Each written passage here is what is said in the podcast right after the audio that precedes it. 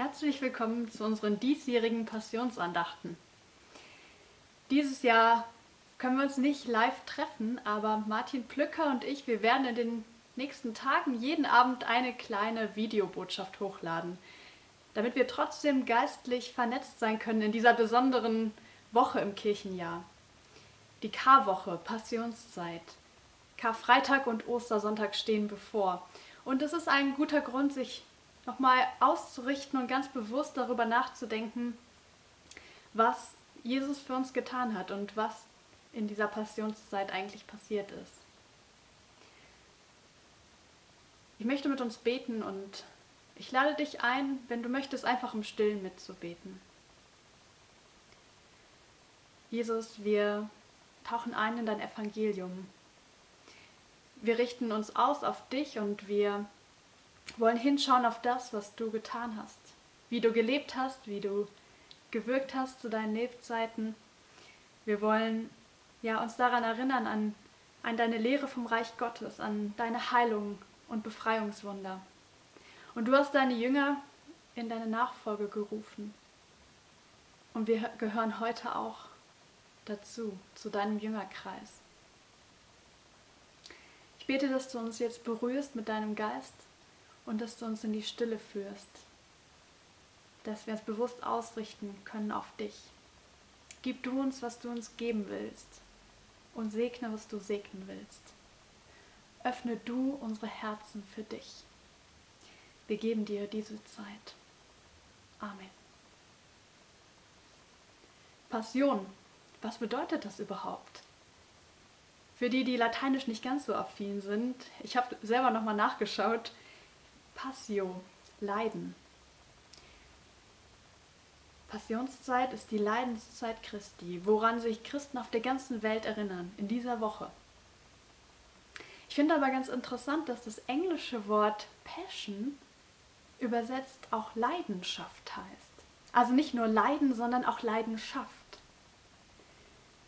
Jesus war jemand, der gelitten hat, aber der ein Mensch voller Leidenschaft war, der gebrannt hat für, für das, was ihm wichtig war, für seine Lehre. Und Jesus war, ja, er war leidenschaftlich für das Reich Gottes unterwegs. Ich möchte euch jetzt einfach einen Bibeltext vorlesen, so wo, wo beschrieben ist, wie die Leidenszeit Christi, wie das anfing und den Weg seiner Leidenschaft, wie das, wie das zum Ende ging. Und dazu habe ich heute einen Abschnitt aus Markus 14. Wir werden diese Woche jeden Abend aus Markus ähm, den Abschnitt lesen und heute Markus 14 ab Vers 53. Jesus wurde, wurde zum Hohepriester gebracht, wo auch alle führenden Priester und alle Ältesten und Schriftgelehrten zusammenkamen. Petrus folgte Jesus in einiger Entfernung bis in den Innenhof des hohenpriesterlichen Palastes. Dort setzte er sich zu den Dienern und wärmte sich am Feuer.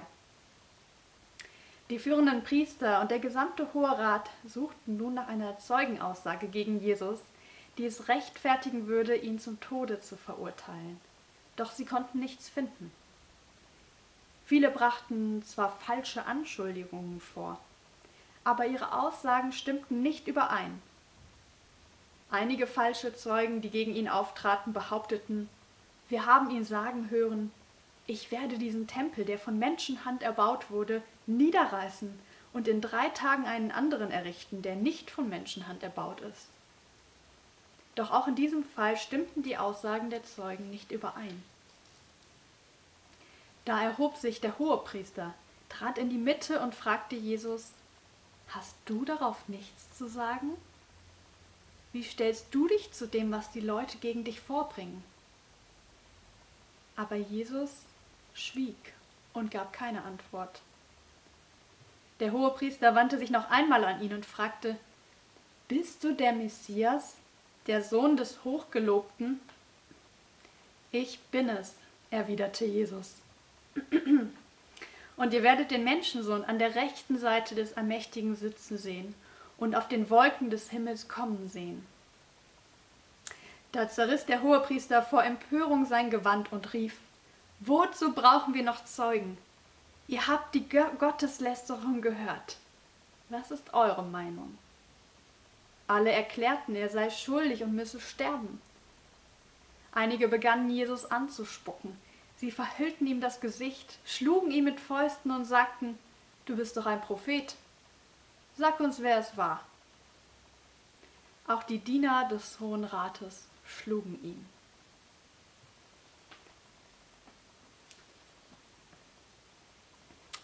Ja, ich glaube, der Grund dafür, dass Jesus überhaupt diesen Leidensweg begonnen hat, war seine Leidenschaft.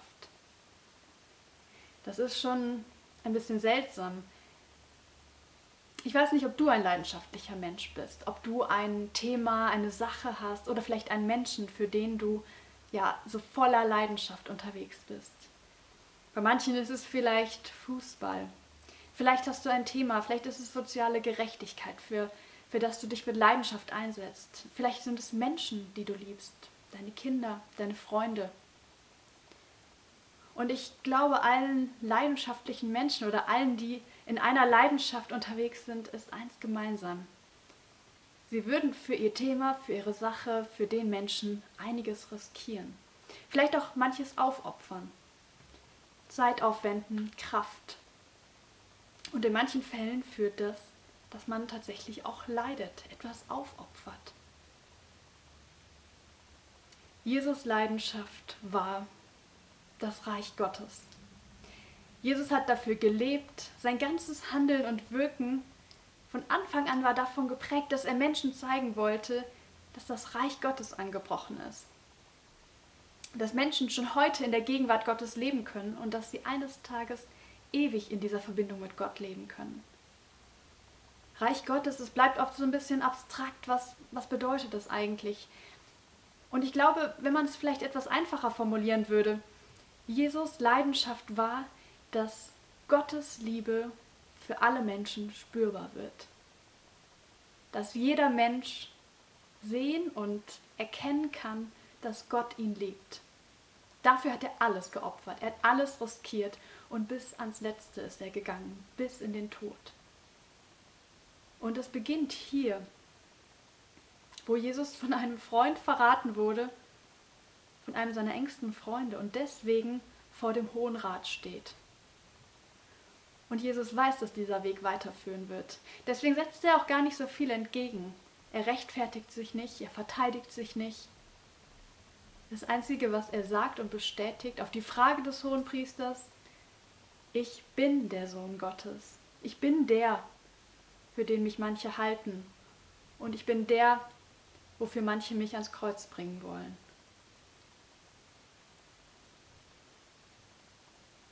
Manche haben Jesus geglaubt, viele sind ihm nachgefolgt und andere wollten ihn umbringen. Ich habe so das Gefühl, es gab nur die einen oder die anderen. Es gab keine Unentschlossenen. Entweder waren die Menschen begeistert von Jesus oder sie verachteten ihn. Entweder sie liebten ihn oder sie hassten ihn. Da gab es keine halben Sachen. Denn Jesus war auch nicht halbherzig unterwegs in seiner Sache. Er war so voller Leidenschaft und so voller Hingabe, dass es für ihn eben auch nur die Option gab, für seine Sache zu sterben oder nicht. Und er hat sich dafür entschieden. Ich finde das ganz spannend. Der hohe Priester, der hat im Prinzip das höchste Amt unter den jüdischen Führenden. Und er fragt aber seine Leute, was ist eure Meinung? Was denkt ihr zu diesem Jesus? Und alle sind sich einig, er ist schuldig. Und ich möchte dich das gerne heute Abend fragen. Was denkst du über diesen Jesus? Für wen hältst du ihn? Spielt er eine Rolle in deinem Leben und möchtest du ihm vertrauen, auch heute? Glaubst du, dass die Botschaft von der Liebe Gottes eine Rolle für dein Leben spielt? Ich habe das Gefühl, dass die momentane Situation uns Zeit gibt, zum, zum Nachdenken, zum Reflektieren über manches. Und vielleicht ist es eine Frage für dich für diese Woche. Welche Rolle spielt Jesus in meinem Leben, in meinem Alltag? Denn fest steht, er hat alle Leiden auf sich genommen und er ist diesen Weg des Leidens gegangen, weil er voller Leidenschaft ist für dich, für jeden Menschen dieser Welt und weil er möchte, dass jeder erkennt, dass Gott ihn liebt und so sieht, wie er ist. Gottes Liebe wird für dich spürbar, wenn du dich auf diesen Jesus einlässt. Und auch wenn du vielleicht schon lange mit Jesus unterwegs bist, glaube ich, dass es immer wieder ein bewusstes Einlassen braucht, um sich darüber klar zu werden, wer Jesus für uns ist. Und ich möchte zum Abschluss noch einen Liedtext von einem alten Kirchenlied vorlesen. Wir können es ja leider nicht zusammen singen. Und ich muss gestehen, ich kenne die Melodie dieses Liedes auch gar nicht. Aber ich finde den Text sehr ansprechend. Das ist ein Lied von Margret Birkenfeld. Du gingst für mich nach Golgatha. Für mich hast du das Kreuz getragen. Für mich ertrugst du Spott und Hohn. Für mich hast du dich schlagen lassen. Herr, deine Liebe ist so groß, dass ich sie nie begreifen kann. Doch danken will ich dir dafür. Herr, deine Liebe ist so groß, dass ich sie nie begreifen kann. Ich bete dich an. Für mich trugst du die Dornenkronen. Für mich warst du von Gott verlassen. Auf dir lag die Schuld der Welt auch meine Schuld. Ich kann's nicht fassen. Herr Jesus Christus, alle Schuld hast du für immer mir vergeben. Du hast mich froh und frei gemacht. Du schenkst mir neues, ewiges Leben.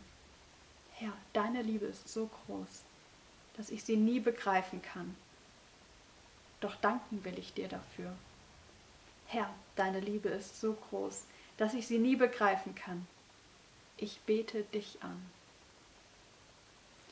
Dieses Lied ist ein Gebet und ich lade dich ein, diese Passionsandacht heute Abend zu beenden, indem du ganz persönlich Jesus das sagst, was dich gerade bewegt.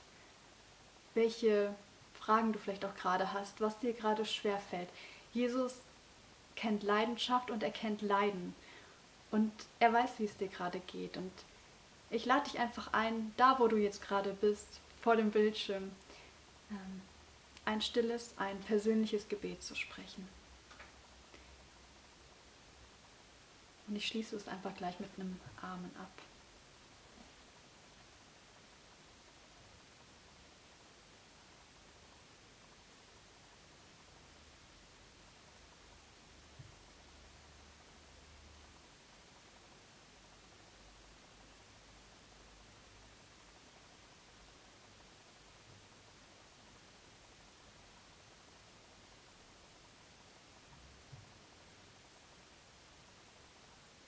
Amen.